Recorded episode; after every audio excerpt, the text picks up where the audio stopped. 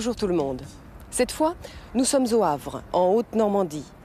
Le Havre est situé au bord de la Manche, à l'embouchure de la Seine. Port d'entrepôt et port transatlantique, c'est un des plus grands et plus importants d'Europe.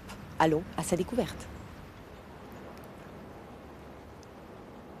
Le Havre est la porte océane de la France, très bien équipée pour recevoir les plus grands navires à pleine charge.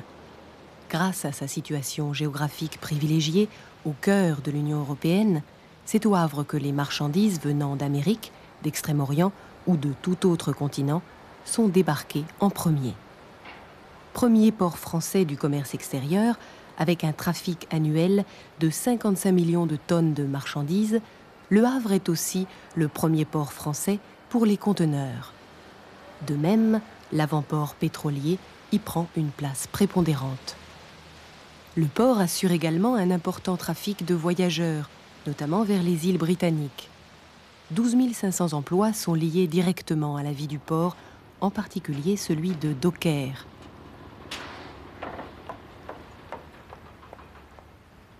L'agglomération havraise compte environ 230 000 habitants.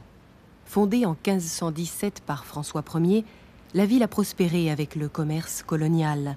Coton, café, cacao, tabac et bois exotiques. Il n'y a que peu de restes de ses origines, car la dernière guerre fit table rase du vieux Havre. La ville a subi de terribles bombardements.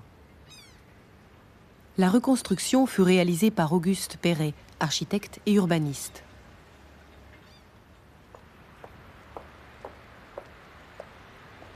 Le bassin du commerce, maintenant réservé à la plaisance. Le bâtiment le plus spectaculaire ici est la Maison de la Culture. Les Havrais lui ont donné le nom de Pot de Yaourt. Ce centre culturel a été réalisé par l'architecte et sculpteur brésilien Oscar Niemeyer.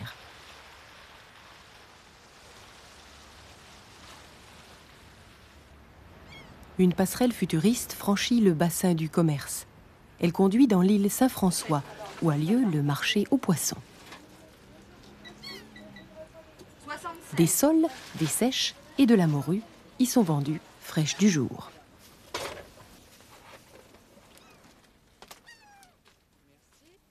J'ai utilisé dans cette présentation du Havre divers termes se rapportant au port. Il y était question, entre autres, de ces entrepôts qui sont des dépôts destinés aux marchandises en transit dans le port. Ces marchandises sont dans des conteneurs. Ces conteneurs se trouvent dans des navires, des bateaux ou des portes-conteneurs.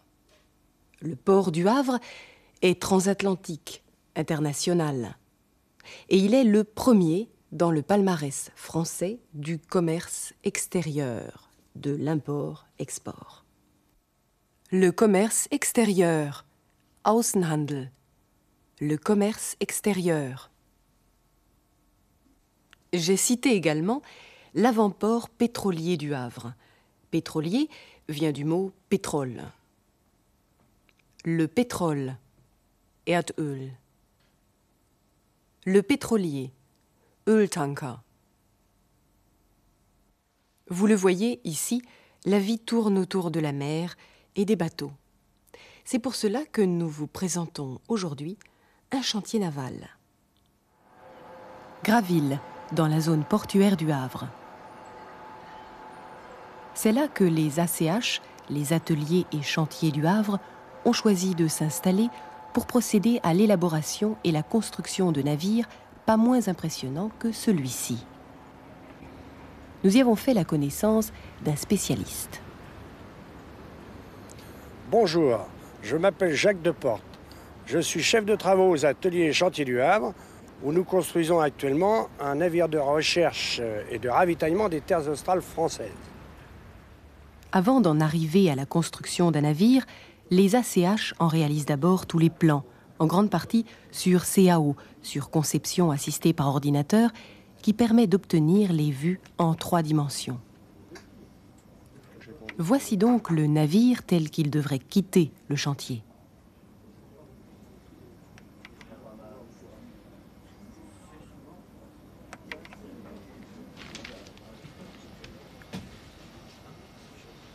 Loïc, la hauteur du plafond de timonerie, c'est 2 m 10. Nous sommes dans le service de M. Maheu, qui est chargé d'une des parties de l'étude du navire. C'est là que se forge le projet, qu'il voit le jour et se développe jusqu'à la finition des plans.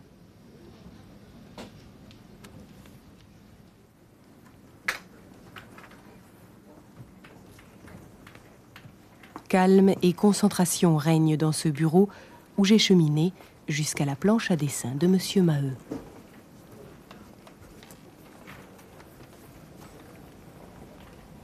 Monsieur Maheu, est-ce que vous pourriez m'expliquer brièvement les diverses étapes de la construction d'un navire? Oui, alors le, navire naît de la demande d'un armateur au chantier pour un certain type de navire. Et le chantier établit un projet. Et si ce projet euh, plaît à l'armateur, il nous passe une commande.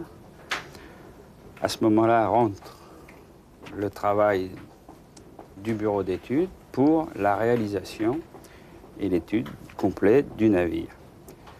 Euh, ici au chantier, les études se font pour une partie, la partie coque, qui est la, charpente métallique du navire, dans ce bureau, et la partie machine dans un bureau qui se trouve à l'étage inférieur du bâtiment.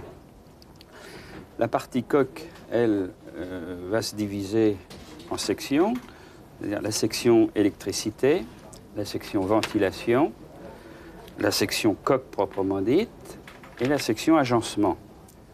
Ici, on est dans la partie euh, agencement. L'agencement consiste à faire l'étude de tout ce qui va être locaux habitables euh, pour la construction des cloisons, des plafonds, des sols et du mobilier. Quelles professions sont réunies autour de vous? Alors essentiellement des dessinateurs, bien sûr, en premier, et ce sont des gens qui ont quand même trempé dans euh, la menuiserie, l'ébénisterie, euh, l'architecture et euh, dans l'agencement, les techniciens d'agencement. Combien d'heures de travail représente un navire tel que celui-ci, par exemple? Alors, un navire tel que celui-ci, ça va être entre 1 million 500 000 et 2 millions d'heures de travail pour la totalité, c'est-à-dire études, construction, sous-traitance, parce que tout n'est pas fait par le chantier. Il y a des parties qu'on est obligé de sous-traiter. Et le, total d'heures dont je viens de vous parler, c'est la totalité pour euh, la finition, juste du début jusqu'à la finition du navire. La partie bureau d'études comprend 150 euh, à 200 000 heures de travail. C'est impressionnant. De la commande de l'armateur à la finition du navire, il se passe presque 2 millions d'heures de travail. L'armateur, c'est la société ou la personne qui désire un navire. L'armateur, Reda, un armateur. Avant de passer sa commande sur le papier, l'armateur va recevoir un projet de la part des ACH. Et une fois la commande passée, le bureau d'études va préparer les plans dans tous leurs détails. Par exemple, la coque, qui est le corps métallique du navire, ou bien l'électricité, la ventilation, c'est-à-dire l'aération, ou encore, et c'est le secteur de M. Maheu, l'agencement. Autrement dit, l'aménagement intérieur du bateau, les cloisons, les plafonds, les sols et le mobilier. La cloison Zwischenwand. Le plafond. Decke. Le sol. Boden. Bien sûr, ce sont les dessinateurs qui se chargent de ce travail. Mais ils disposent en plus de connaissances en menuiserie et en ébénisterie pour le travail du bois et dans d'autres domaines comme l'architecture. La menuiserie Schreinerei, et le métier qui lui correspond, le menuisier. L'ébénisterie, Kunsttischlerei. Et le métier, l'ébéniste. Le bureau d'études ne pouvant pas tout réaliser seul, les ACH font régulièrement appel à la sous-traitance à diverses sociétés externes. Le navire, qui est actuellement en construction, sera en service loin du Havre, dans les terres australes françaises, tout près du pôle sud, dans l'Antarctique. Il servira à la recherche et au ravitaillement, c'est-à-dire au transport et à la livraison d'aliments et de matériel. Le ravitaillement. Versorgung. Le ravitaillement. Je vous emmène maintenant faire le tour de la coque en construction à Graville. De retour sur le chantier. Les conditions de travail y sont dures, d'où le respect strict des mesures de sécurité. Protection des oreilles, des yeux, des voies respiratoires, des mains. Jacques est toujours présent pour répondre aux questions des soudeurs, chaudronniers, monteurs ou oxycoupeurs.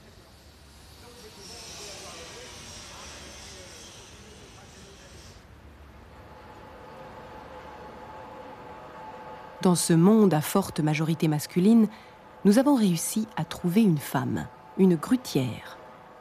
Il y a 280 personnes au chantier de Graville. Leur travail et leurs efforts tournent autour de ce navire de 120 mètres de longueur, de 42 mètres de hauteur et de 20 mètres de largeur.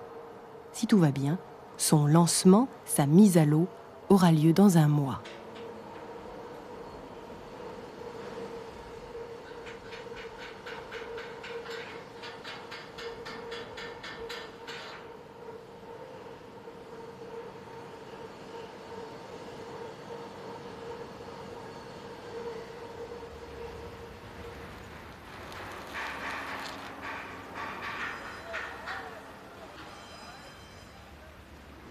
Après cette visite, Jacques Deporte m'a parlé un moment de son travail.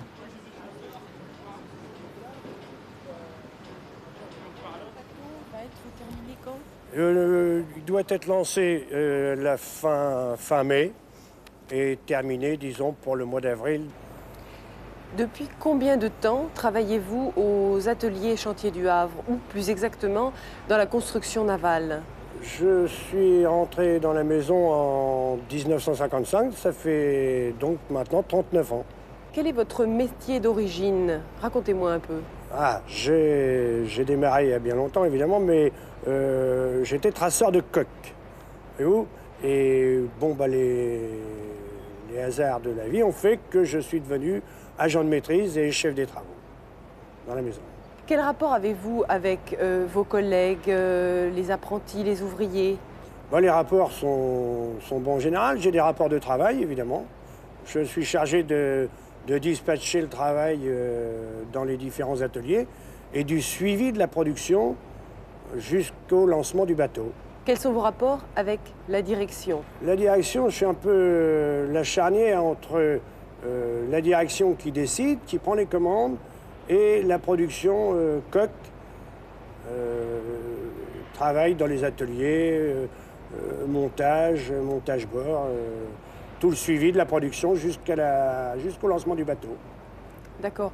Donc aujourd'hui, vous êtes chef de chantier, chef des contremaîtres.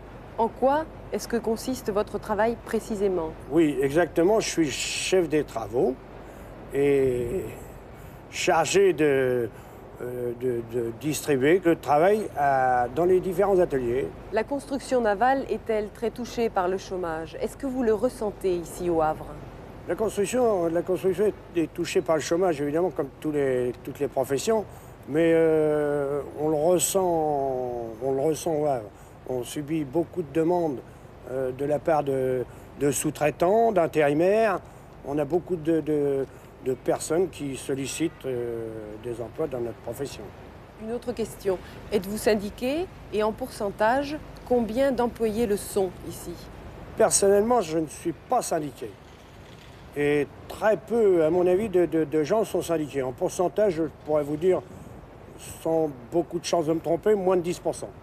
Quel est l'avenir des jeunes dans ce métier? Qu'est-ce qui les attend? Ah, à mon avis, la, construction navale au Havre devra continuer à exister pendant encore de nombreuses années. Et je pense qu'il y a un bon avenir pour des gens motivés. La construction navale est quelque chose euh, d'agréable, de, motivant. C'est un métier captivant, à mon avis. Et il y a de l'avenir pour les jeunes dans notre métier. Un métier dur aussi, non? C'est un métier dur, c'est vrai, mais c'est un métier où il y a beaucoup de débouchés, où, où on peut s'extérioriser aussi. Pendant la visite du chantier, vous avez entendu parler de quelques métiers exercés par les ouvriers. Il s'agit en grande partie de professions dites métalliques. J'ai cité par exemple le soudeur, qui unit deux parties métalliques, le chaudronnier, qui les travaille, le monteur qui les assemble, l'oxycoupeur qui les découpe. Et nous avons vu brièvement une grutière, une conductrice de grue. Le soudeur, Schweißer. Le chaudronnier, Kesselschmied. L'oxycoupeur, Metallschneider.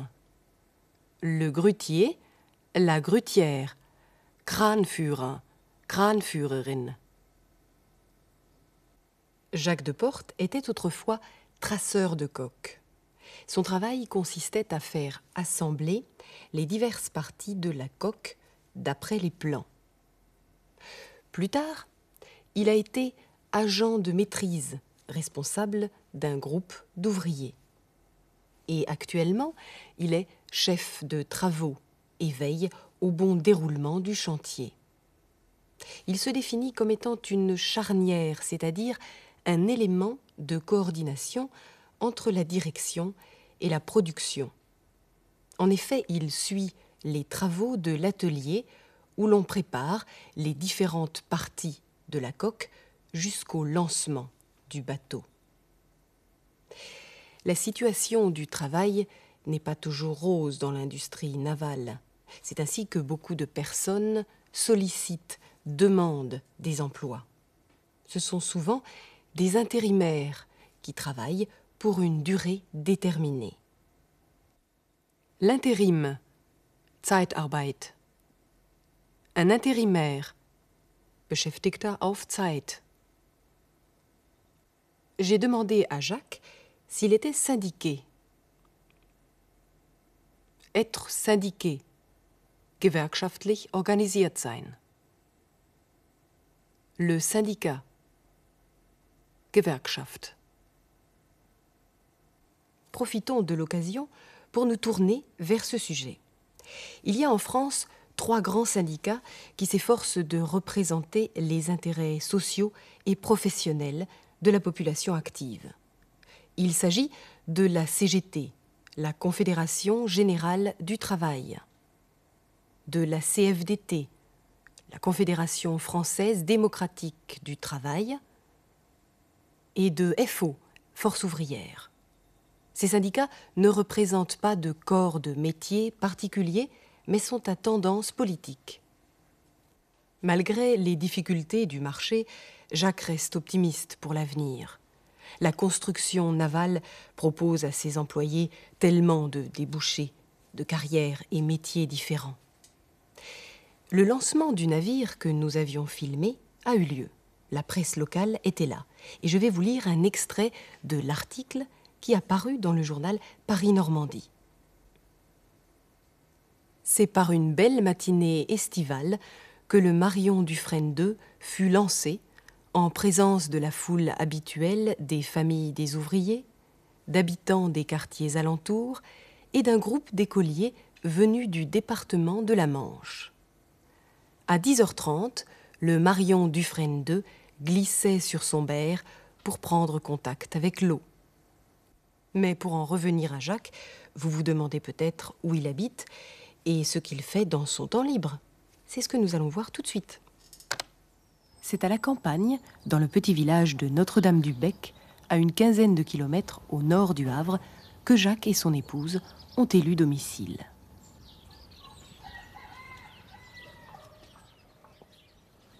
Leur maison est entourée d'un jardin et d'un grand terrain qui est le domaine de leurs animaux. Leurs animaux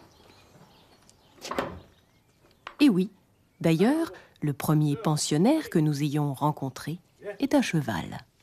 C'est surtout Jacques qui s'occupe de lui.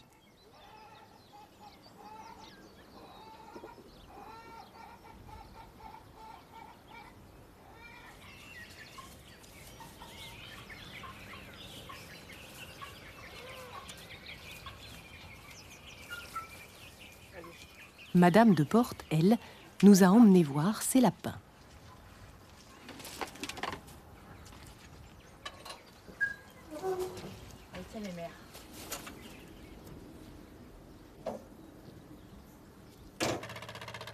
Et enfin, nous sommes partis en tracteur à la rencontre des moutons.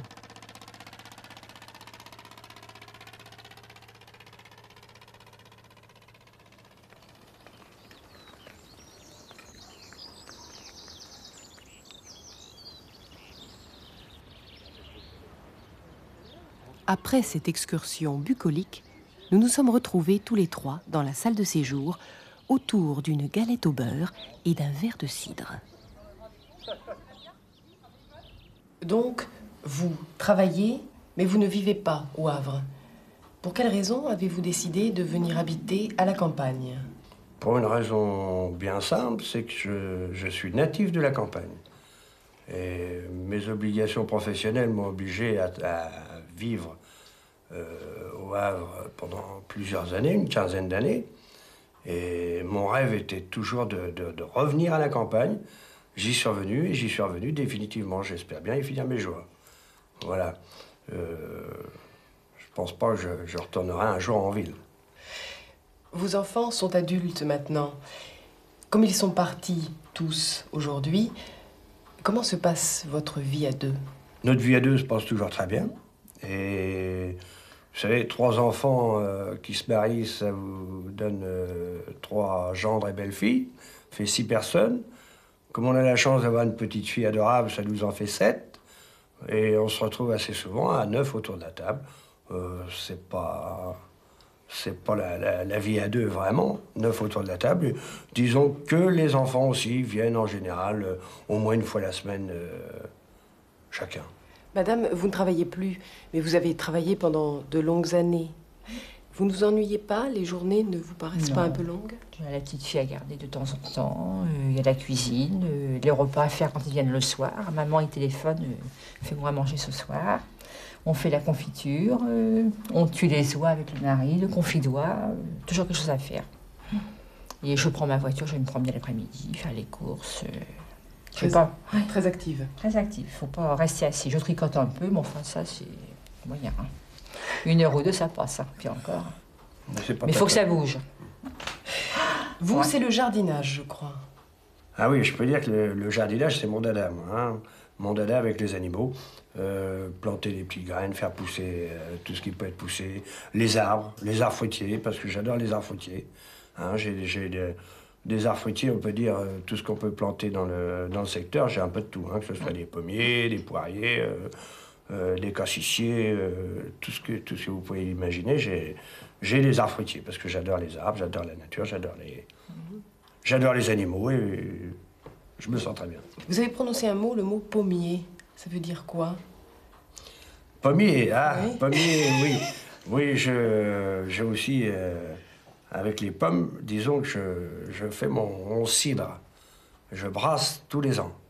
Je fais venir une presse, une presse hydraulique, et, tous les ans, je fais chez le brassage. Alors, on met le, cidre en, barrique, hein, et, en fin d'année ou au début d'année, souvent, ça dépend des périodes, je mets le cidre en bouteille. ce qui nous permet, comme tout le monde normand, d'avoir du cidre bouché toute l'année mm. sur la table. Je ne suis pas normande, mais j'apprécie. Voilà. À votre santé. Santé à tous. Voilà. À votre santé. Un contraste étonnant entre l'activité du chantier naval et le calme de Notre-Dame-du-Bec.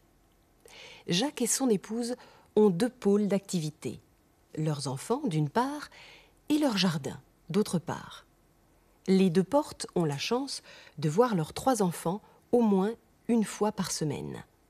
Ils sont tous mariés. Jacques a donc trois gendres et belles-filles. Le gendre, Schwiegersohn, La belle-fille, Schwiegertochter. Les beaux-parents, Schwiegereltern. Madame de Porte, qui ne travaille pas et s'occupe de la cuisine et de sa maison, est parfois chargée de garder sa petite fille. Le reste du temps, elle tricote un peu, des pullovers, des vestes. Mais le dada, la passion de Jacques et de son épouse, ce sont les animaux et le jardinage. Vous rappelez-vous les arbres fruitiers qu'ils ont plantés? Des poiriers, des cassissiers, des pommiers. À propos de pommiers, chaque automne, Jacques fait venir une presse hydraulique avec laquelle il brasse, avec laquelle il fabrique du cidre. En fin d'année, il met ce cidre en barrique, puis en bouteille. C'est ce que l'on appelle le cidre bouché. Arrivé au terme de cette émission, je vous invite à me suivre en Haute-Normandie à la découverte de ces charmes plus ou moins cachés. Vous êtes prêts? Merci et à bientôt. Nous suivons la côte albâtre et ses falaises calcaires pour nous arrêter à Fécamp, une petite ville du littoral de Haute-Normandie. Des moines bénédictins y fondèrent au XIIe siècle l'abbatiale de la Trinité, qui fut au Moyen Âge un centre religieux et intellectuel.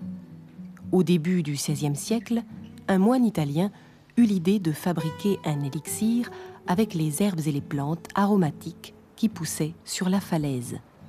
La fameuse bénédictine était née. Le palais bénédictine, ce bâtiment en style gothique et renaissance, abrite aujourd'hui la distillerie de bénédictine.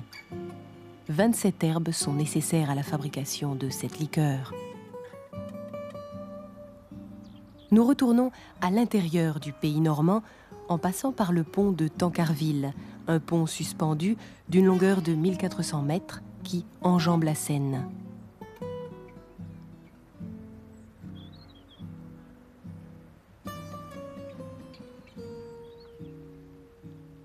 Avec ses ciels en mouvement, sa lumière et sa nature changeante, la Normandie est devenue terre d'élection des peintres dans la deuxième moitié du XIXe siècle. C'est ici, près de l'estuaire de la Seine, qu'a été créé l'impressionnisme. C'est Claude Monet qui a donné son nom à ce nouveau mouvement pictural. Ce pont japonais a servi de modèle au tableau Pont au bassin aux nymphéas de Monet. Ce pont se trouve dans le jardin de Giverny, près de Vernon, sur la Seine. Monet y a vécu plus de 40 ans. C'est ici que sont nés ces célèbres nymphéas.